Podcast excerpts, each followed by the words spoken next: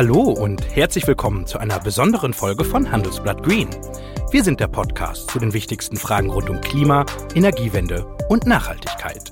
Mein Name ist Michael Scheppe und ich begrüße Sie heute gemeinsam mit meinen Kollegen Katrin Witsch und Kevin Knitterscheid aus unserem Podcast-Studio in Düsseldorf.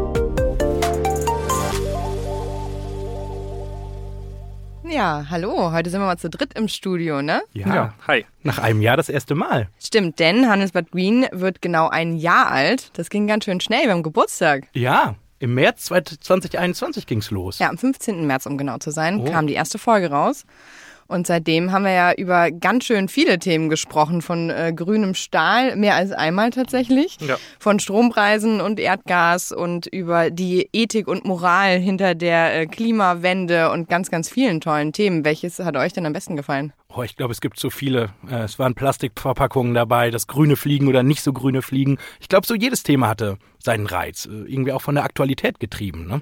Ja, viele äh, Themen haben sich ja auch erst im Nachhinein als aktuell herausgestellt. Ne? Ich Stimmt. erinnere mich, als wir über die Atomenergie gesprochen haben, ja. die ja jetzt auch wieder in aller Munde ist, nachdem ja der, äh, äh die Krise in der Ukraine dazu geführt hat, dass man sich darüber nachdenken, äh, Gedanken machen muss, wo der Strom in Zukunft herkommt. Ja, auf jeden Fall. Ich glaube, äh, dass wir im Moment sehr aktuell sind, kann man, darf man sagen. Aber wir haben ja auch gefragt, warum uns unsere Hörer gerne hören äh, mhm. zu unserem einjährigen Geburtstag. Und da wollen wir jetzt mal reinhören. Ich bin Philipp ich höre Handelsblatt Green Podcast gerne, weil ihr eher Lösungsgespräche als Problemgespräche führt und weil es äh, inspiriert tatsächlich und ähm, einfordert beim Hören. Und das finde ich gut und wichtig. Und deshalb Happy Birthday zum Einjährigen. Mir gefällt, die, dass komplexe Themen einfach dargestellt werden und erklärt werden und dass man aus aktuellen Anlässen auch auf die Themen eingeht, die einen gerade wirklich interessieren und auch interessieren sollten. Der Podcast des Handelsblatt Green gefällt mir deswegen so gut, dass stets aktuelle und interessante Themen angesprochen und diese mit hochrangigen Gesprächspartnern diskutiert und erörtert werden. Gerade jetzt, wo wir in einer Zeitenwende in der Energiepolitik leben, finde ich Handelsblatt Green besonders informativ und ich freue mich auf jede neue Folge. Wir haben Sie nicht nur gefragt, was Ihnen an Handelsblatt Green gefällt, sondern auch, äh, was Sie gerne für Themen in der Jubiläumsfolge äh, näher beleuchtet haben möchten.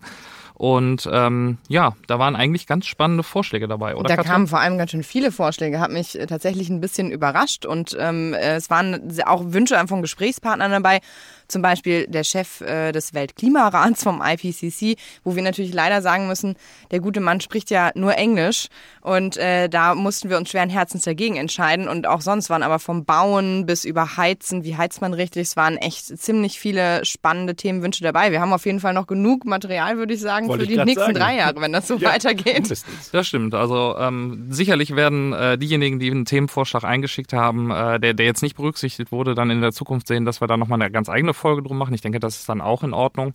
Ja. Ähm, aber die Themen, die wir uns ausgewählt haben, die haben wir natürlich genommen. Einmal, weil sie sehr aktuell sind und weil sie, glaube ich, auch viele Menschen bewegen. Ne? Ähm, das ist einmal der Weltklimabericht, äh, um den sich äh, Katrin kümmert.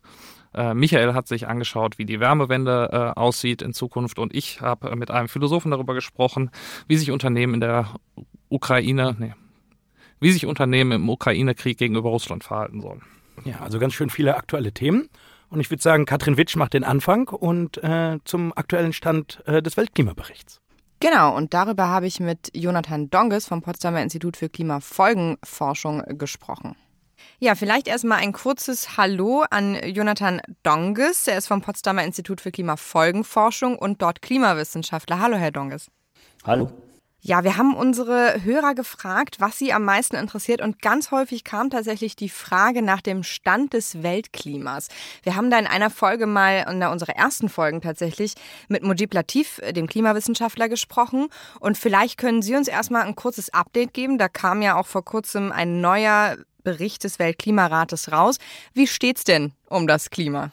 Genau, also steht, ähm, es steht nicht so gut. Wir haben ja ähm, heute schon 1,2 Grad Celsius ähm, globale Erwärmung in der mittleren äh, Oberflächentemperatur ähm, oberhalb dem vorindustriellen Werten ähm, mit denen man das immer vergleicht. Ne? Das sind die Werte vor ähm, 1850, die so typisch waren für die lange Zeit, ähm, in der sich ja unsere Zivilisation entwickelt hat. Und ähm, was auch der neue IPCC-Bericht jetzt festgestellt hat, ist eben, dass wir also, dass diese 1,2 Grad Erwärmung, die wir heute schon ähm, haben im globalen Mittel, schon auch sehr starke Auswirkungen haben, die auch schon heute sichtbar sind. Das heißt, ähm, es geht hier um häufigere und intensivere Extremereignisse, ne, wie Überflutungen, wie an der A letztes Jahr, ähm, Hitzewellen, wie wir sie 2018, 19 so sehr in Mitteleuropa, auch in Deutschland natürlich gesehen haben. Solche Ereignisse kann man heute schon dem Klimawandel ähm, äh, teilweise zuordnen. Und, ähm, und man weiß, dass die schon intensiver und, und, und stärker geworden sind, als es in der Vergangenheit der Fall war. Und dann gibt es eben noch weitere ähm, Folgen, ja, zum Beispiel auch der Meeresspiegelanstieg äh, zeigt ja auch schon erste, ähm, in, in einigen Weltregionen erste ähm, starke Auswirkungen, ne? dass da Städte und ähm, Infrastrukturen immer häufiger überflutet werden und manche äh, kleinen Inselstaaten zum Beispiel oder auch so tiefliegende Staaten wie in Bangladesch oder auch zum Beispiel die Ostküste der USA da schon ähm, wo man schon darüber redet, ob erste äh, Gegenden dann vielleicht sogar schon unbewohnbar werden in der nächsten Zeit. Mhm. Jetzt hatte ja UN-Generalsekretär Antonio Guterres den Staaten sogar ein kriminelles Versagen beim Klimaschutz deswegen vorgeworfen. Aber man hatte doch eigentlich die letzten drei, vier Jahre das Gefühl, es würde sich endlich was bewegen und die Leute hätten es endlich verstanden, auch Politik und Wirtschaft. Warum ist dieser Bericht jetzt trotzdem so verheerend mit dem Ausblick? Zum einen ist es einfach so, dass die, die Wissenschaft ähm, nochmal ähm, weiter gekommen ist und einfach noch stärker heute ähm, sehen kann, welche Auswirkungen der Klimawandel heute einfach, einfach schon hat, der, der schon eingepreist ist. Und auch Auswirkungen, die einfach durch die Emissionen, durch die Treibhausgasemissionen der letzten Jahrzehnte sind ja auch bestimmte Folgen ähm, schon eingepreist. Ähm, dadurch, dass das Klimasystem einfach träge ist. Ne? Es gibt ja diese Metapher, dass der Klimawandel ein bisschen so ist, als würden wir mit einem sehr langsam fahrenden Zug, ähm, den man aber nicht gut bremsen kann, in eine, in eine Wand reinfahren. Ne? Weil das System hat unheimlich viel Trägheit. Und deshalb, ähm, und diese Dinge berichtet ja der IPCC-Report auch. Da kann man heute, selbst wenn man heute entscheiden würde, jetzt ändern wir ganz, ganz viel in der Politik und in unserem Verhalten könnte man trotzdem ähm, nicht, nicht alles aufhalten, weil das System eben so träge ist. Aber man muss trotzdem jetzt schnell auf die Bremse treten. Insofern sind die, ähm, die Entwicklungen, die es ja gab in den letzten paar Jahren, auch ähm, getrieben zum Beispiel durch Fridays for Future, Greta Thunberg und so weiter, die sind sehr, ähm, sind ja ermutigend. Ähm, aber leider ähm, ist, betrifft das ja auch wieder nur eine bestimmte Anzahl von Staaten. Ne? Es ist wieder nicht weltweit. Ähm, und, und selbst in Ländern wie Deutschland ähm, hat so die richtig große Kehrtwende ja auch immer noch nicht begonnen. Hm, das heißt, es muss tatsächlich einfach noch mehr passieren. Aber was ich auch raushöre, ist, es, also es hieß ja jahrelang, es ist fünf vor zwölf. Haben wir denn jetzt schon fünf nach zwölf oder, oder kann man wirklich da noch gegensteuern und das Schlimmste verhindern? Das hat sich jetzt gerade so angehört, als könnte man das aber noch schaffen. Genau, der IPCC-Bericht stellt es auch fest, dass die ähm, die wirklich schlimmsten Folgen des Klimawandels, die ja wirklich auch richtig deutlich werden bei einer Erwärmung oberhalb von 1,5 Grad. Deshalb ist ja auch immer von dem 1,5 Grad Ziel die Rede, weil ähm, das Risiko für starke Klimawandelauswirkungen einfach zwischen 1,5 und 2 Grad besonders stark ansteigt und dann irgendwann auch nicht mehr gut handelbar ist. Und ähm, deshalb, wenn wir heute aber die, die, die Politik und die Gesellschaften wirklich entschlossen handeln in den nächsten paar Jahren, dann ist es noch möglich, ähm, sagt eben auch dieser neue IPCC-Bericht. Allerdings ähm, ist es noch möglich, dieses 1,5 Grad Ziel einzuhalten ähm, und eben dann diese starken Auswirkungen zu verhindern. Allerdings muss dann ist es jetzt wirklich ein sehr entschlossenes, sehr schnelles Handeln nötig und dass dieses Fenster, dieses Zeitfenster, wo das noch möglich ist, das schließt sich jetzt wirklich innerhalb der nächsten paar Jahre. Also das sagt der Bericht auch dass wenn jetzt wirklich innerhalb der nächsten Jahre bis 2030 ähm, muss eine sehr starke Wende eingeleitet werden. Wenn das nicht passiert, dann, ähm, dann, äh, dann schießt das System auf jeden Fall über. Ne? Also das kann man sich auch so vorstellen wie eben ein träges System, was, was dann einfach ähm, auch erstmal starke, einen starken Schaden verursacht und dann vielleicht irgendwann auch ein bisschen wieder zurückgeht. Ne? Also bei der globalen Erwärmung ist es ja auch möglich, dass sie irgendwann wieder runtergeht. Ähm, da spricht man, da, da, da spricht der Bericht auch von, aber ähm, das Fenster schließt sich einfach. Mm. Jetzt haben wir ja immer gedacht, also wir hier in Europa, dass diese ganz schlimmen Folgen eher in anderen Weltregionen zu, zu tragen kommen dann in der Zukunft. Aber der IPCC-Bericht sagt jetzt, dass tatsächlich auch in Europa ähm, die Risiken deutlich, deutlich schlimmer sind und die Folgen auch in der Zukunft schlimmer wären, bei zum Beispiel einer Erwärmung von drei Grad im Vergleich zu 1,5 Grad, dass man hier in Europa also auch sehr massiv betroffen wäre. Können Sie dazu noch was sagen, inwieweit das Europa beeinträchtigen oder verändern würde in der Zukunft? Die Erwärmung von 1,5 Grad meinen Sie schon? Mhm. Also genau, das ist auch in Europa. Ähm, wie gesagt, es sind ja schon ähm, Extremereignisse der, der jüngeren Vergangenheit, wie eben die, die Flutereignisse an der A und auch ähm, etwas breiter in, in Mitteleuropa letztes Jahr oder eben die Hitzewellen 2018, die ähm, 19, die konnten schon ähm, dem Klimawandel äh, zugeordnet werden von der sogenannten Attributionsforschung. Also da kann man sagen, diese Art von Ereignissen ist bereits heute, auch bei uns hier in Deutschland, ähm, deutlich ähm, äh, wahrscheinlicher geworden durch den Klimawandel. Ne? Also ohne Klimawandel würden solche Ereignisse viel, viel seltener auftreten und hätten einfach auch geringere Auswirkungen. Und auch schon heute treten sie ähm, bis zu zehnmal äh, zum Beispiel häufiger auf, als das ohne Klimawandel der Fall wäre.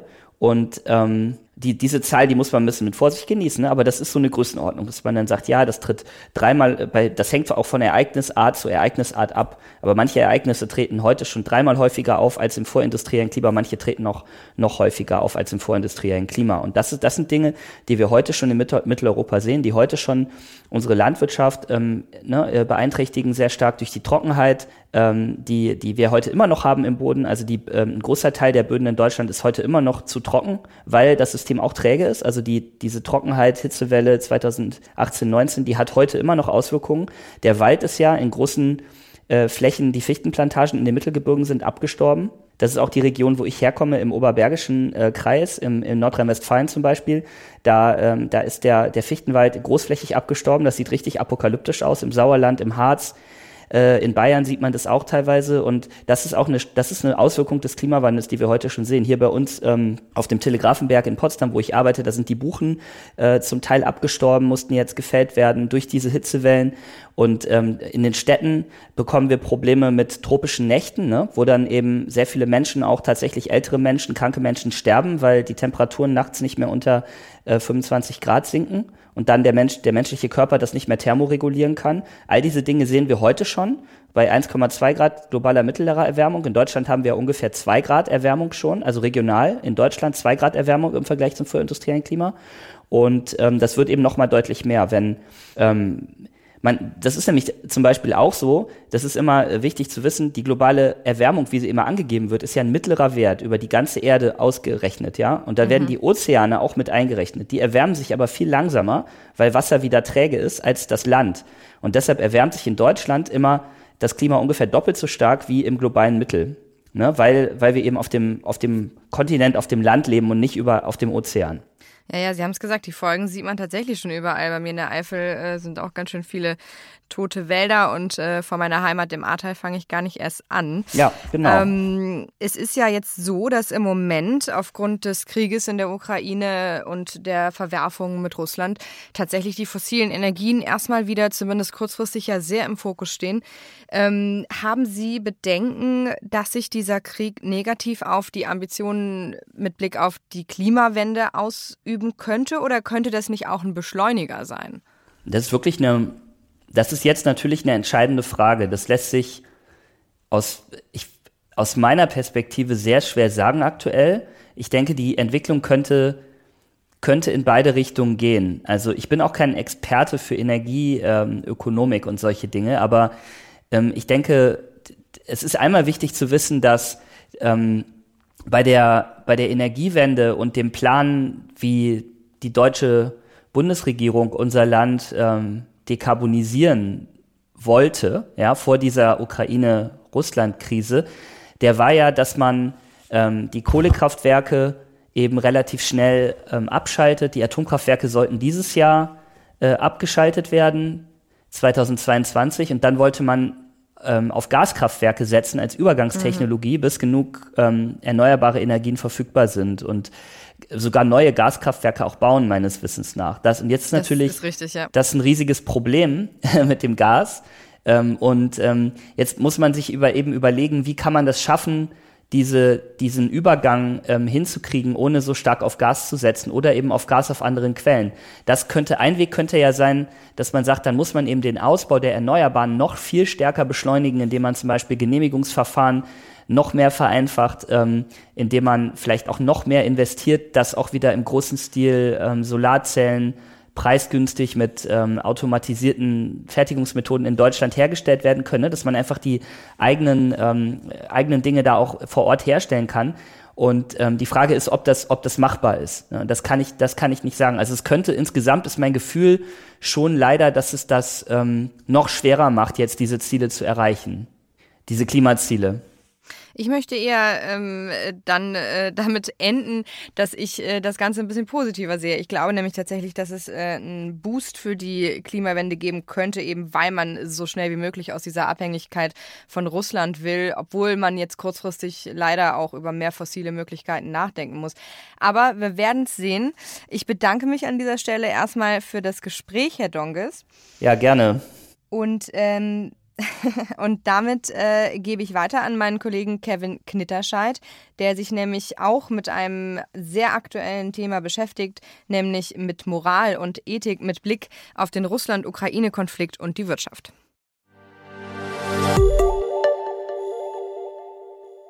Von der Kleinfamilie bis hin zum DAX-Konzern. Überall denken die Menschen inzwischen darüber nach, wie unsere Welt und Wirtschaft am besten in Richtung Nachhaltigkeit umgebaut werden kann. Hallo, mein Name ist Philipp Gestakis. Ich bin Chef Anlagestratege bei der Hypovereinsbank. Meine Aufgabe ist es, immer wieder aufs Neue darüber nachzudenken, welche nachhaltigen Anlagen entwickeln sich am besten. Welche sind genauso gewinnbringend wie konventionelle? Wie genau können Unternehmer nachhaltige Projekte und Investitionen finanzieren und gleichzeitig die Themen Umwelt, Soziales und Unternehmensführung berücksichtigen? Und was gilt es dabei zu beachten? All das diskutieren wir gemeinsam mit unserem Nachhaltigkeitsexperten Matthias Dax. Und zwar einmal im Quartal in einer Sonderausgabe zum Thema in Nachhaltigkeit investieren in unserem HVB Marktbriefing Podcast. Zu finden ist der überall, wo es Podcasts gibt und auf der Hypovereinsbank Homepage.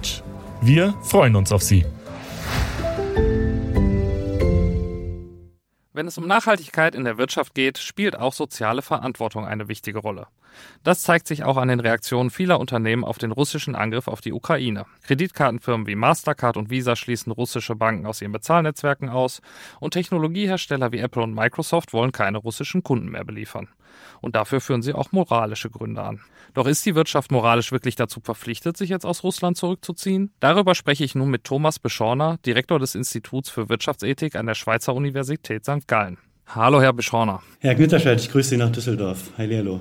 Ja, viele Unternehmen haben sich ja bereits aus Russland zurückgezogen und andere denken vielleicht noch über einen solchen Schritt nach. Ähm, ist denn der Abbruch der Wirtschaftsbeziehungen zu russischen Partnern äh, aus ethischen Gesichtspunkten jetzt die richtige Entscheidung? Also, äh, um ehrlich zu sein, ja. Äh, und ich finde das ehrlich gesagt auch gar nicht so, äh, so kompliziert. Es gibt ja im Moment eine ganze Reihe Diskussionen äh, dazu. Äh, es gilt natürlich hier wie dort abzuwiegen. Aber man muss sich natürlich die Situation vergegenwärtigen. Also wir haben es hier mit einem Angriffskrieg der Russen zu tun der sehr, sehr klar, erster normativer und wesentlicher Punkt gegen das Völkerrecht äh, verstößt. Und äh, aus guten Gründen hat ja die äh, Staatengemeinschaft entsprechende Sanktionen äh, umgesetzt. Also Politik ist äh, aktiv geworden über verschiedene Sanktionsmaßnahmen. Und äh, vor diesem normativen Hintergrund finde ich es ehrlich gesagt nur konsequent, dass Unternehmen äh, aus Russland äh, rausgehen, also sich in gewisser Weise auch den, äh, den Sanktionen der Politik anschließen. Äh, jetzt gibt es ja auch Unternehmen, äh, gerade aus dem Industriesektor, die sich äh, damit schwer tun, weniger Geschäft zu machen oder auch Schritte zu unternehmen, die über die Sanktionsmaßnahmen hinausgehen. Ähm, ich denke da zum Beispiel an den Landmaschinenhersteller Klaas, der die Bedeutung seiner Produkte für die Lebensmittelversorgung betont. Ähnliche Argumente führt auch Nestlé an. Ähm, kann man da eine Ausnahme machen bei bestimmten Gütern und sagen, das ist vielleicht von der Versorgung her doch so wichtig, ähm, das sollte man jetzt nicht abbrechen? Also die, die Fälle müsste man sich natürlich genauer, äh, genauer ansehen. Und äh, Sie haben natürlich vollkommen recht, dass es hier für diese Frage erstmal auch keine Blaupause gibt. Ähm, also ob ähm, Nestlé ihre KitKat-Riegel jetzt weiter in Russland verkaufen muss und damit sozusagen äh, die Gesellschaft am Laufen hält, das ist vielleicht eine Frage.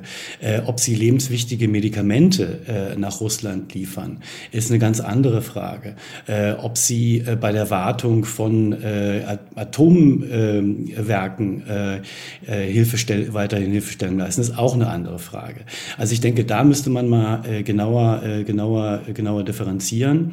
Äh, grundsätzlich äh, würde ich aber sagen, äh, der, der sozusagen Default-Ansatz ist eigentlich für jedes Unternehmen äh, eben aus, aus äh, ethischen äh, Gründen, völkerrechtlichen äh, Gründen äh, rauszugehen aus Russland. Ähm, und zwar vor einem ganz einfachen Hintergrund, äh, nämlich dem, den, den äh, äh Experten aus Sicherheitspolitiker und, und Experten aus dem Sicherheitsbereich natürlich sehr, sehr äh, klar machen. Also es geht ja darum, jetzt Russland auch äh, zu, zu destabilisieren und zwar eben auch, äh, auch von, von innen. Das ist zumindest eine Sache, die ein Kollege mir jetzt neulich da nochmal sehr, sehr deutlich gesagt hat. Also wenn dieser Krieg beendet werden soll, dann müssen wir darauf hoffen, dass aus Russland Gegenwehr kommt. Und die Gegenwehr wird umso stärker sein, je stärker auch die ökonomischen Konsequenzen für die Bevölkerung sind.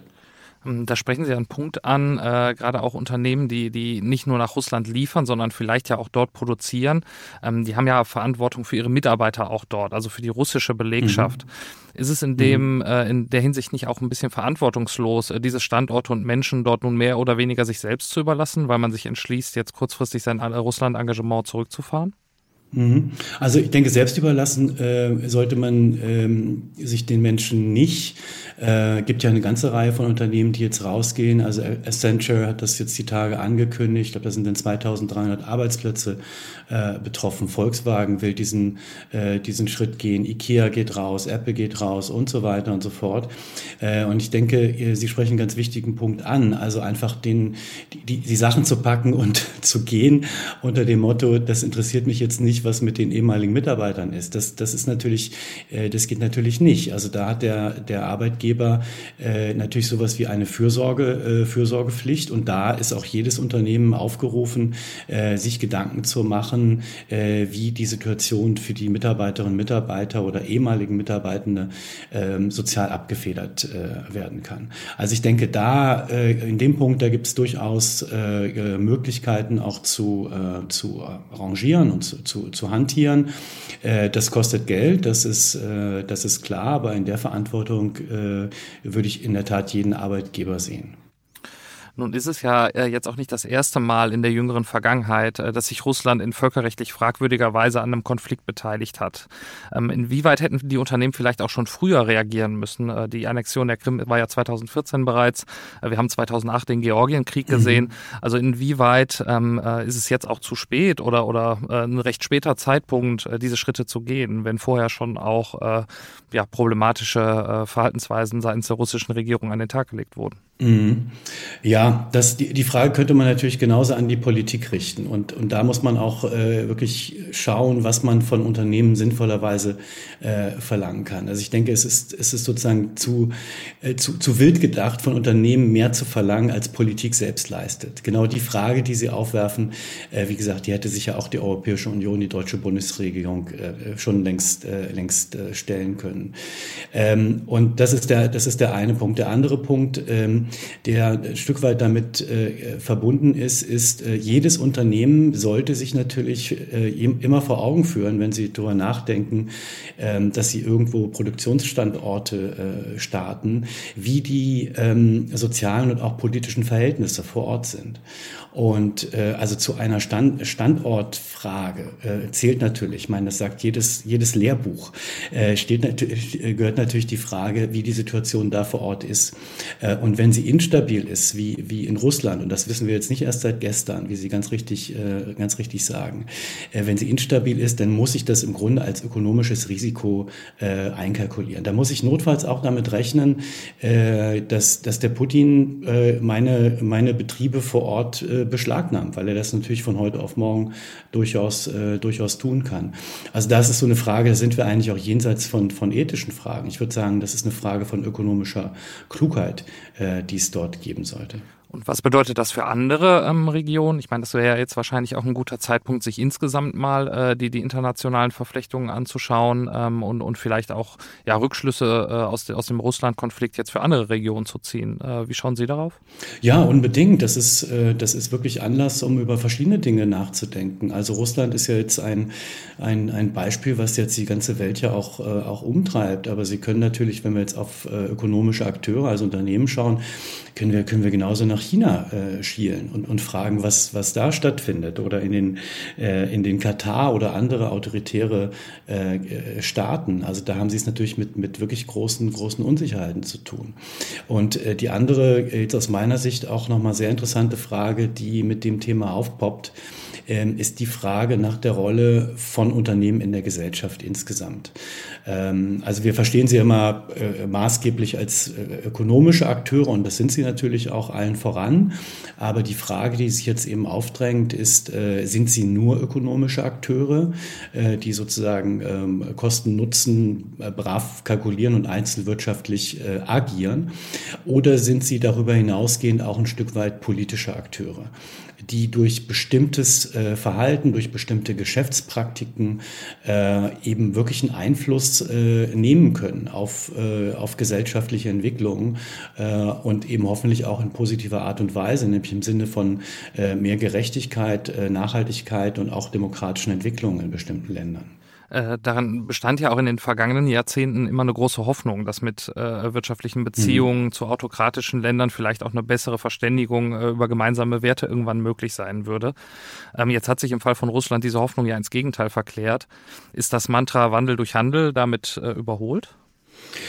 Na, ich glaube, man muss es einfach ein bisschen realistischer sehen und auch das ist keine, äh, keine neue Erkenntnis, wenn Sie so wollen. Also vielleicht ganz kurz historisch äh, ist es in der Tat so, dass äh, im Grunde die Entwicklung von Demokratien auf der einen Seite und die Entwicklung von Marktwirtschaften, äh, also unsere moderne äh, Ökonomie, das ging, äh, das ging schon äh, Hand in Hand und zwar über, wenn Sie so wollen, die Erfindung des Individuums einmal als ökonomischer Akteur und einmal als politischer Akteur, als, als Citoyen, als Bürger in der Gesellschaft. Ähm, also das war, war sozusagen der, der, eigentlich der Ursprung äh, in der, äh, in der nachaufklärerischen Zeit oder seit der Aufklärung äh, hin zu unserer modernen, äh, modernen Welt. Und damit verband sich dann eigentlich äh, immer seit, seit Jahrhunderten die Idee, dass Marktwirtschaft und äh, Demokratie in gewisser Weise automatisch Hand in Hand gehen. Und äh, das muss man, glaube ich, äh, inzwischen realistischer sehen. Also da sind wir einfach mit ähm, historischen Fakten äh, und auch gesellschaftlichen Konstellationen äh, inzwischen konfrontiert, die eben sehr, sehr klar zeigen, nein, es gibt Gesellschaften äh, wie China, wie der Katar, wie Saudi-Arabien, wie Russland, äh, die es gut hinbekommen, in gewisser Weise ihre autoritäre Führung mit kapitalistischen Wirtschaftsweisen zu, zu kombinieren. Also anders, anders formuliert, ihre, ihre Formulierung aufgreifend, Wandel Wandel durch Handel kann, kann gelingen. Äh, es ist aber sicherlich kein, kein Automatismus. Und ich denke, man muss äh, an der Stelle wirklich auch nochmal äh, sehr, sehr genau hingucken, was eigentlich äh, günstige Bedingungen dafür sind, äh, dass durch ökonomische Tätigkeiten auch Demokratisierungsprozesse äh, vonstatten gehen äh, können. Aber nochmal, ich glaube, wir müssen uns da ähm, wir müssen da ein bisschen realistischer sein. Wir müssen uns, glaube ich, auch ein bisschen abgewöhnen, äh, dieses Mantra äh, sozusagen vor uns herzuschieben. Das ist, wenn, wenn Sie, mir fällt das immer so auf bei Großveranstaltungen, sportlichen Großveranstaltungen. Also ob das die Olympischen Spiele sind in Russland oder äh, waren in Russland oder jetzt in China oder die Weltmeisterschaft in Katar. Äh, da wird immer wieder, immer wieder argumentiert, ja, es wird zur Demokratisierung der, der entsprechenden Staaten beitragen. Äh, Frauen im Katar werden werden, werden Gleichberechtigte behandelt werden. Und da würde ich nur sagen, es tut mir leid. Dafür haben wir wirklich überhaupt keine wissenschaftliche Evidenz, dass das äh, jetzt beispielsweise bei sportlichen Großveranstaltungen äh, stattfindet. Und äh, für mich ist das so ein bisschen Zeichen auch für, für so eine Kultur der, der Ausrede, äh, wo aus meiner Sicht eigentlich ganz offensichtlich ökonomische Interessen äh, reinspielen, also das an den entsprechenden Orten zu, zu realisieren und dann noch sozusagen normativ nachgeschoben wird äh, oder sogar vorgeschoben wird. Es geht hier um Demokratisierung. Und nochmal, das ist äh, ein Stück weit ein Mythos. Jetzt äh, treffen die Sanktionen ja die russische Wirtschaft auf der einen Seite schwer, ähm, andererseits belastet aber natürlich auch äh, der, der ja, behemmte, gehemmte Warenfluss äh, ein bisschen unser Leben, äh, wenn, wenn wir mal zum Beispiel aufs Gas gucken. Äh, da gibt es viele Deutsche, die fürchten, dass die mhm. Winter im, äh, Heizung im nächsten Winter kalt bleiben wird, äh, wenn wir auf mhm. absehbare Zeit auf russisches Gas verzichten müssen. Ist die Regierung denn im Recht, wenn sie ihren Bürgern das als Opfer abverlangt? Also müssen wir das sozusagen als Preis der Freiheit in Kauf nehmen? Also kalt sollte uns möglichst, äh, möglichst nicht werden. Aber ich meine, wir stehen natürlich vor, äh, da vor einer, äh, vor einer harten Entscheidung. Also was wir stärker, was wir stärker gewichten. Ähm, also jetzt im Grunde eine, eine, eine Diskriminierung und Sanktionierung dieses schrecklichen russischen, äh, russischen Krieges und damit wirklich ein Einstehen für fundamentale Menschenrechte auf der einen Seite äh, und auf der anderen Seite äh, ökonomische Interessen äh, im, im Westen, die es natürlich weiterhin, äh, weiterhin äh, gibt. Und ähm, so, das ist äh, gerade, wenn es um, um Energie geht, das ist natürlich wirklich eine, eine sehr, sehr harte Entscheidung. Äh, ich wäre aber sehr dafür, dass wir da äh, gründlich drüber nachdenken, ob das nicht möglich ist. Äh, der Winter ist jetzt fast, äh, fast vorbei. Ich sitze hier im schönen St. Gallen. Hier scheint die, scheint die Sonne. Von Schnee ist erstmal nichts, äh, nichts, nichts zu sehen. Und ähm, also zum einen wird ja argumentiert, wir liefern, äh, wir, wir, wir transferieren jeden Tag etwa eine Milliarde Euro nach Russland für, für Gas und, und Öl. Und das, das, das schmiert natürlich den russischen Staat und das schmiert auch die russische Kriegsmaschinerie, wenn wir ehrlich sind. Und äh, wenn wir, äh, wenn wir, wenn wir die, das Thema, was wir hier diskutieren, ernsthaft behandeln wollen, dann müssen wir schon auch diese Frage, äh, diese Frage diskutieren und dann natürlich äh, zugleich darüber nachdenken, wie können wir möglicherweise einen Energieengpass äh, über, überbrücken. Da gibt es ja jetzt aktuell auch schon in der Tat verschiedene, verschiedene Vorschläge, äh, Öl aus dem Irak äh, zu, zu transportieren, ähm, Braunkohle ist sogar wieder in der Diskussion, das kurzfristig äh, anzuschieben. Ähm, ich würde ergänzen, äh, weil wir ja auch einen Nachhaltigkeitspodcast haben, es ist ein sehr, sehr gutes Argument, äh, auch künftig, natürlich jetzt nicht von heute auf morgen, aber künftig nochmal stärker über äh, regenerative Energien ähm, in Deutschland, Europa nachzudenken, also Solar und, und äh, Wind, Windkraft allen, allen voran. Denn was wir aus der Krise auch lernen können, ist, dass uns diese, äh, diese Technologien auch unabhängig machen äh, von anderen Ländern, in dem Fall Russland und in drei, vier, fünf Jahren oder zehn Jahren, das ist vielleicht das nächste Land das wäre meine nächste Frage gewesen. Wenn, äh, wenn wir jetzt umsteigen von Russland äh, als Lieferant auf Katar oder den Irak, kommen wir da nicht moralisch mhm. gesehen vom Regen in die Traufe? Das sehe ich, das sehe ich völlig, völlig, äh, völlig ähnlich. Und deshalb würde ich auch sagen, dass das kann, äh, das kann nur eine kurzfristige Lösung sein, wie es auch nur eine kurzfristige Lösung sein kann, wenn überhaupt, äh, schiebe ich mal mit Ausrufungszeichen hinterher, jetzt, jetzt in, in Braunkohle wieder zu, zu, zu investieren und die, die Anlagen anzu, anzuwerfen. Nein, lange mittelfristig muss es natürlich um eine andere Strategie gehen. Und nochmal, ich denke, das sind sehr, sehr gute Argumente für wirklich in Investitionen in, in regenerative Energien, die in den kommenden Jahren kommen müssen. Vielen Dank, Herr Beschorner. Herr Knitterscheid, haben Sie besten Dank. Schöne Grüße aus St. Gallen. Ich grüße Sie. Investitionen in erneuerbare Energien sind also nötig, um uns unabhängiger vom russischen Gas zu machen. Das hat uns gerade zumindest der Wirtschaftsethiker Thomas Beschorner ja erzählt. Und daran möchte ich jetzt gern anknüpfen. Um Gas und erneuerbare Alternativen soll es nämlich nun auch im dritten Teil unserer Jubiläumsfolge gehen. Sie, liebe Hörer, wollten ja nämlich wissen, wie man klimafreundlich heizen kann. Und das finden wir ist eine ganz relevante Frage, denn von den 21 Millionen Heizungen, die in Deutschland installiert sind, gilt die Hälfte als veraltet und technisch ineffizient. In Deutschlands Kellern stehen nämlich noch viele klimaschädliche Öl- und Gasheizungen und jedes Mal, wenn wir heizen oder warmes Wasser aus dem Hahn kommt, setzen wir viele Emissionen frei. Wie genau also heizen wir Deutschen und welche Heizungsalternativen lohnen sich für wen? Das möchte ich mit jemandem besprechen, der sich in Sachen Heizungen und Klima bestens auskennt. Er ist Physiker und Energiewissenschaftler, arbeitet beim Öko-Institut und leitet dort die Forschungsgruppe zum Thema Wärmewende. Die Rede ist von Veit Bürger, der mir jetzt aus Freiburg zugeschaltet ist. Schönen guten Tag, Herr Bürger. Hallo, Herr Scheppe. Herr Bürger, ich erreiche Sie ja gerade im Homeoffice. Äh, lassen Sie uns doch mal in Ihren Keller schauen. Was für eine Heizung steht denn da eigentlich? Naja, wir sind schon mal einer der Problemfälle, die Sie in Ihrer Anmoderation genannt hatten. Ähm, wir leben in einem fünfstöckigen Mehrfamilienhaus. Bei uns im Keller ist eine Gasheizung, 20 Jahre alt, also auch schon, geht schon auch gegen Ende ihrer Lebensdauer. Und von dem her fragen wir uns momentan eben genau, wie viele andere auch, was sind denn die möglichen Alternativen, damit wir vorbereitet sind zu dem Zeitpunkt, wo der Heizkessel dann irgendwann mal in die Knie geht und kaputt ist und ausgetauscht werden muss. Mhm. Dann liegen Sie ja mit dem Gaskessel im Trend, wenn ich die, wenn ich die Statistik richtig lese, oder? Womit heizen die Deutschen so? Da haben Sie doch den besseren Überblick. Da liegen wir voll im Trend, das ist richtig. Ähm, in den deutschen Heizungskellern sind ungefähr 50 Prozent, also die Hälfte sind Gaskessel, Erdgaskessel. Gute 20 Prozent, also ein gutes Fünftel sind Heizölkessel. Dann haben wir ungefähr 10 Prozent Fernwärme. Das sind Gebäude, die also an die Fernwärmenetze angeschlossen sind und darüber Wärme beziehen. Und momentan haben wir ungefähr 15 Prozent erneuerbare Wärmeenergien. Hm, also 75 Prozent aus Gas und Öl. Ähm, kann ich mir vorstellen, dass die Klimabilanz des Gebäudesektors dann ja nicht ganz so rosig aussieht, oder bei diesen Heizungen? Ja, das ist richtig. Also der Gebäudesektor trägt mit diesen Heizungen ungefähr ein Fünftel der deutschen CO2-Emissionen bei.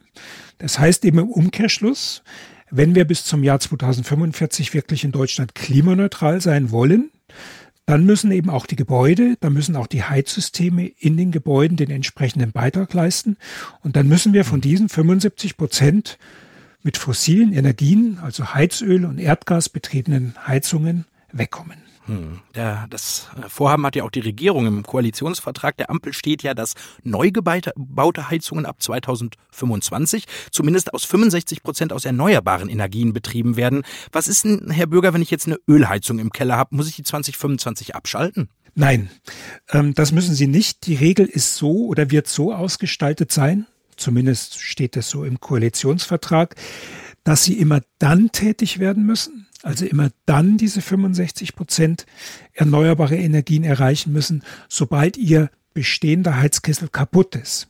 Also immer ja. dann, wenn sie den bestehenden Heizkessel austauschen würden, dann greift diese Verpflichtung. Mhm. Und das gilt auch für die Gasheizung? Das gilt dann auch für die Gasheizungen. Ähm, das gilt im Endeffekt für jede Heizung. Immer dann, wenn ein Heizsystem ausgetauscht wird, ab 2025 soll nach dem aktuellen Koalitionsvertrag eben diese 65-Prozent-Regel gelten. Ab dann müssen mhm. eben immer im Falle des Austauschs 65 Prozent, mindestens 65 Prozent erneuerbare Energien eingesetzt werden. Hm, schauen wir mal in die Statistik. Von 100 Deutschen, die sich letztes Jahr für eine neue Heizung entschieden haben, haben sich äh, haben 70 eine Gasheizung gekauft. Äh, das galt ja auch irgendwie weg vom Öl hin zum Gas, so ein bisschen als die klimafreundliche Alternative. Ist da was dran an diesem Weg oder ist Gas die Gasheizung doch nicht so richtig die Zukunft? Ja, genau das, was Sie eben sagen, nämlich der Wechsel von Heizöl zu Erdgas wurde sehr lange insbesondere von den Gasversorgungsunternehmen als wirklich klimaschützende Maßnahme gepriesen und angeboten. Ähm, und deswegen machen das auch nach wie vor viele Gebäudeeigentümer. Aber wenn man sich einfach mal die nackten Zahlen anguckt, eine Heizölheizung, die emittiert oder produziert pro Kilowattstunde Wärme 270 Gramm an CO2. Und eine Gasheizung, also ein Gaskessel, der produziert ungefähr 200 Gramm pro CO2, äh, 200 äh, Gramm CO2 pro Kilowattstunde Wärme. Hm. Das heißt, die Gasheizung ist klimafreundlicher, aber aus der Perspektive des langfristigen Ziels emittiert sie natürlich immer noch sehr viel CO2 und deswegen hm. ist die Erdgasheizung keine Lösung, wenn wir unsere Klimaziele wirklich ernst nehmen. Mhm. Lassen Sie uns Augenblick gern zu den Alternativen kommen. Nur noch ein Wort übers Gas verlieren. Ich glaube, das muss man in der aktuellen Lage mit Russland und der Ukraine. Das Gas wird teurer, es droht auch knapp zu werden. Äh, würden Sie überhaupt noch jemandem gerade zu einer Gasheizung raten? Ja, ich bin Klimawissenschaftler. Ich würde aus der Klimaperspektive niemandem zu einer Gasheizung raten, aus verschiedenen Gründen. Zum einen, eine Heizung lebt normalerweise 20, 25, 30 Jahre. Das heißt, jeder, jeder, jeder Heizkessel, den ich heute einbaue, der bestimmt letztendlich die CO2-Emissionen im Jahr 2040 oder 45 und trägt damit letztendlich auch bei zu den Klimaschutzproblemen, die wir dann vielleicht noch haben. Und von dem her müssen wir heute schon umstellen. Aber Sie hatten eben die anderen Risiken genannt. Das eine ist das mhm. Preisrisiko. Gas war lange ein sehr sicherer Energieträger. Na, seit zwei Wochen wissen wir, so sicher ist das nicht mehr. Und die Unsicherheit ist natürlich dann gepaart mit vielen Preisrisiken. Wir wissen schlichtweg nicht, was uns das Erdgas in fünf Jahren kosten wird. Von dem her ist die Investition in eine neue Gasheizung natürlich auch ein großes Risiko, ein Preisrisiko. Weil wir nicht wissen, was uns dann die jährlichen Heizkosten, was das für die jährlichen Heizkosten bedeutet, mhm. wenn die Preise wirklich in Zukunft vielleicht in die Höhe, weiter in die Höhe schießen.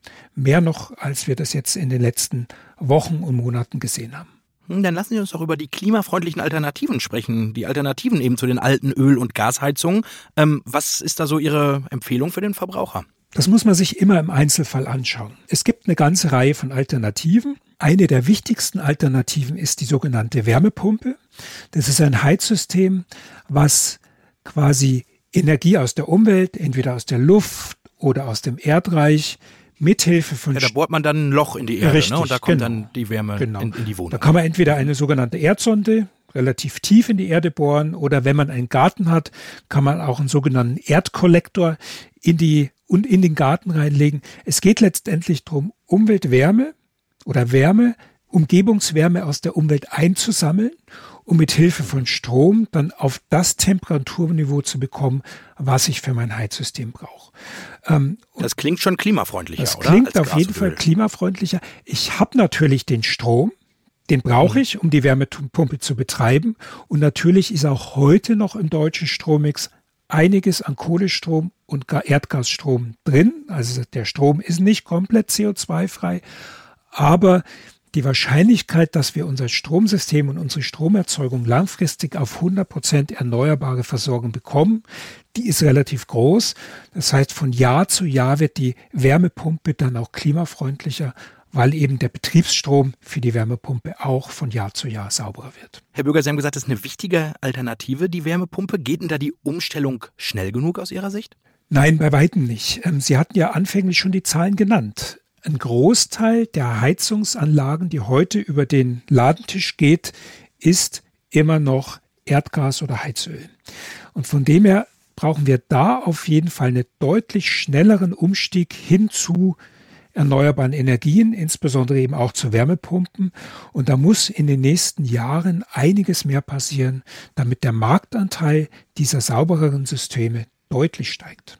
Hm. Für wen sind denn die geeignet, die Wärmepumpen? Die Wärmepumpen sind für sehr viele Gebäude geeignet. Früher hieß es immer, Wärmepumpe geht nur, wenn man auch eine Fußbodenheizung hat. Mhm. das spricht für den Neubau. Da geht es natürlich problemlos. Aber die Wärmepumpen sind in den letzten Jahren deutlich effizienter geworden. Und wir wissen aus vielen Beobachtungen aus vielen Monitoring und Berichten von Wärmepumpen in bestehenden Gebäuden, dass in sehr vielen bestehenden Gebäuden die Wärmepumpe auch sehr effizient eingesetzt werden kann. Bei manchen Gebäuden muss vielleicht der eine oder andere Heizkörper ausgetauscht werden zugunsten einer, eines größeren Heizkörpers. Ähm, aber in sehr vielen Gebäuden können Wärmepumpen sehr effizient eingesetzt werden. Was haben wir noch für Alternativen zu Öl und Gas neben der Wärmepumpe? Es gibt noch eine Reihe weiterer Alternativen. Wir haben auf jeden Fall die Biomasse, dort vorwiegend Holzpellets, Holzpelletheizungen. Das sind Heizsysteme, die eignen sich beispielsweise bei den Gebäuden, wo die Wärmepumpe nicht so gut geeignet ist, also Gebäude, die sich vielleicht überhaupt nicht sanieren lassen ähm, mhm. und die einen sehr hohen Wärmeverbrauch haben, beziehungsweise eben auch eine hohe sogenannte Vorlauftemperatur benötigen. Ähm, bei Holz muss man eben immer dazu sagen, wenn man Holz verbrennt, entstehen Schadstoffe. Das ist das eine Problem. Und Holz ist eben auch, insbesondere wenn es eben aus Deutschland kommen soll oder möglichst sogar noch aus der Region, was ja Sinn macht, dann ist Holz einfach auch eine begrenzte Ressource. Hm. Und dann ist da noch die Fernwärme, ne? Wir haben dann auch noch die Fernwärme. Und insbesondere in, so im städtischen Bereich, also innerstädtischen Bereich, mit vielen, wo viele Mehrfamilienhäuser stehen, wo die sogenannte Wärmedichte sehr hoch ist, ähm, da spielt Fernwärme auf jeden Fall eine Rolle. Ja, man braucht irgendwelche Industriehallen, ja Kraftwerke in der Nähe, ne, damit es überhaupt die Fernwärme geben kann. Ne? Ja, die Fernwärme ist ja erstmal nur eine Infrastruktur. Also eine Fernwärme ist ja erstmal nur ein Netz von, von dicken Rohrleitungen, wo heißes Wasser letztendlich zu den Gebäuden transportiert wird. Und natürlich muss man sich auch bei der Fernwärme fragen, wie bekomme ich denn die Fernwärme langfristig grün und CO2-neutral? Aber auch da gibt es eben Möglichkeiten und die sind besser als wenn ich versuche, bei so einem innerstädtischen Gebäude alles lokal, also dezentral direkt am Gebäude erneuerbar an Wärme zu produzieren. Mhm. Und lassen Sie uns doch ganz kurz noch über das Thema Wasserstoff sprechen. Das geistert auch immer in der Debatte rum. Vielleicht können Sie uns da noch einen kurzen Überblick geben. Ja, Wasserstoff wird von vielen als der Heilsbringer der Energie- und auch der Wärmewende Wende genau. propagiert. Genau. Ähm, wenn man sich mal anschaut, zum einen, wie viel Wasserstoff brauchen wir eigentlich in den anderen Sektoren? Und da spreche ich vor allem vom Industriesektor, Stahlindustrie beispielsweise, chemische Industrie, brauchen Unmengen an Wasserstoff, um langfristig klimaneutral zu werden. Das Gleiche gilt für den Transportsektor. Das heißt, wir haben heute schon eine sehr, sehr hohe Nachfrage oder zukünftige Nachfrage nach Wasserstoff aus allen anderen Sektoren. Und wir haben große Zweifel, ob wir in Zukunft kostengünstig ausreichend Wasserstoff haben und damit eben auch unsere ganzen Gebäude zu beheizen. Wir glauben das nicht und deswegen würden mhm. wir sagen, Verlassen wir uns heute mal lieber nicht darauf, dass wir langfristig Wasserstoff für die Gebäudewärme haben. Verlassen wir uns lieber auf die Technologien, die heute schon da sind, die gute Alternativen bieten. Und wenn der Wasserstoff langfristig vielleicht doch kommt, freuen wir uns. Aber wir sollten uns nicht darauf verlassen. Also eher die Wärmepumpe, die Fernwärme und die Holzpellets. Ähm, da fragt sich der eine oder andere, ob es denn einen Unterschied gibt, ob ich gerade in einem Altbau wohne oder gerade einen Neubau plane. Vermutlich ja, ne? Das spielt auf jeden Fall einen Unterschied. Also beim Neubau ist, glaube ich, die Wärmepumpe wirklich konkurrenzlos. Manche Neubauten brauchen ja überhaupt keine Heizung mehr. Passivhäuser beispielsweise. Hm. Und bei bestehenden Gebäuden, da rät es sich schon immer, quasi mal einen Energieberater zu fragen, der sich das Gebäude dann wirklich auch anschaut. Also wie sind denn, wie ist die Beschaffenheit, wie ist der Dämmzustand beispielsweise, wie hoch sind die Räume, wie groß sind die Heizkörper und im Rahmen so einer Energieberatung wird dann das beste System empfohlen. Hm. Das kann man letztendlich nur wirklich sagen, wenn man sich die Situation vor Ort angeschaut hat und so eine Beratung lohnt sich auf jeden Fall, damit man nicht in ein falsches und dann vielleicht auch sehr teures System investiert, wo man am Ende des Tages dann auch keine Freude dran hat. Mhm. Herr Bürger, wir haben schon drüber gesprochen. Bis 2025 sollen äh, Heizungen zu 65 Prozent mindestens mit erneuerbaren Energien betrieben werden. Schauen wir auf die aktuelle Zahl, das sagt zumindest das Umweltbundesamt, liegen wir bei 16 Prozent. Also von 16 auf 65 Prozent. Wie soll das gelingen? Kann das gelingen? Das kann gelingen, wenn wir sehr schnell beginnen und nicht weitere Jahre verstreichen lassen. Hm. Aus dem einfachen Grund, eine Heizungsanlage hat eine Lebensdauer von ungefähr 25 Jahren, manchmal auch ein bisschen länger. Das heißt, alle Heizungen, die wir eben heute austauschen, müssen eigentlich schon das langfristige Klimaschutzziel erfüllen müssen mit hm. Blick auf das Klimaschutzziel ausgewählt werden. Und deswegen müssen wir eben heute schon oder sollten versuchen, heute schon möglichst viele Heizungen, die ausgetauscht werden, gleich zielkompatibel, also gleich klimafreundlich ähm, ausgestalten. Dann können wir auch diese 65 Prozent schaffen und damit können wir auch langfristig es schaffen, dass quasi in allen Heizungskellern wirklich erneuerbare Heizungsanlagen stehen. Und vielleicht noch zum Schluss die Bedeutung der Wärmewende. Wie wichtig ist das Ganze, über das wir hier sprechen, um unsere Klimaziele zu erreichen? Weil man kann ja den Eindruck gewinnen, es geht um viel um Wind der Politik, es geht viel um, um, um Strom. Aber behandelt die Politik die Wärmewende zu stiefmütterlich? Die Politik hat die Wärmewende sehr lange stiefmütterlich behandelt, so wie auch die Verkehrswende beispielsweise. Aber in den letzten Jahren ist die Aufmerksamkeit schon deutlich größer geworden. Und von dem her, an Aufmerksamkeit mangelt es nicht. Die Wärmewende besteht halt in der sehr großen Herausforderung, dass Millionen von verschiedenen Gebäudeeigentümern, das sind ja Millionen verschiedene Kleininvestoren letztendlich, davon überzeugt werden müssen, motiviert werden müssen, angereizt werden müssen, eine richtige Investitionsentscheidung zu treffen. Und das ist die große Herausforderung. Und da darf die Politik keine weitere Zeit verlieren. Da müssen die Rahmenbedingungen einfach sehr schnell jetzt in die richtige Richtung gelegt werden. Sie hatten vorhin die 65-Prozent-Pflicht schon angesprochen. Die ist wichtig. Natürlich sind auch Förderprogramme wichtig, damit jeder, der letztendlich dann die Entscheidung zugunsten einer erneuerbaren Heizungsanlage trifft, auch finanziell in der Lage ist, die Investition zu stemmen. Ja, und um unsere Klimaziele zu erreichen, hat die Wärmewende eine große Bedeutung. Was Sie da tun können und welche Alternativen es gibt, das hat uns Veit Bürger erzählt, Experte für Wärmewende am Öko-Institut. Herr Bürger, herzlichen Dank für Ihre Zeit. Danke Ihnen. Ja, das war sie auch schon, unsere Jubiläumsfolge von Handelsblatt Green.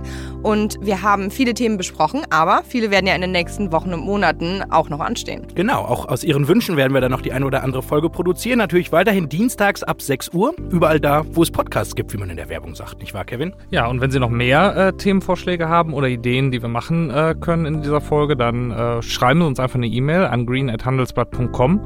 Und äh, wenn Sie noch mehr zum Thema Gasversorgung und den steigenden Gaspreisen erfahren möchten, dann äh, haben wir noch einen Vorschlag für Sie. Gehen Sie einfach auf handelsblatt.com slash mehr Klima in einem Wort. Und dort haben Sie dann die Möglichkeit, weitere Analysen und Hintergrundinformationen rund um Klima, Energiewende und Nachhaltigkeit zu lesen. Und ganz am Ende möchten wir uns natürlich auch äh, ganz speziell nochmal bei der Produktion, bei unserem Podcast-Team bedanken, ganz besonders bei Alexander Voss, ja. der uns immer so toll produziert. Bitte. Und den man eigentlich sonst gar nicht hört, aber ausnahmsweise zum Einjährigen. Ja, und das war sie, die Jubiläumsfolge zum Einjährigen von Handelsblatt Green. Wir freuen uns natürlich über eine gute Bewertung in Ihrer Podcast-App und sagen bis zum nächsten Mal Tschüss aus Düsseldorf.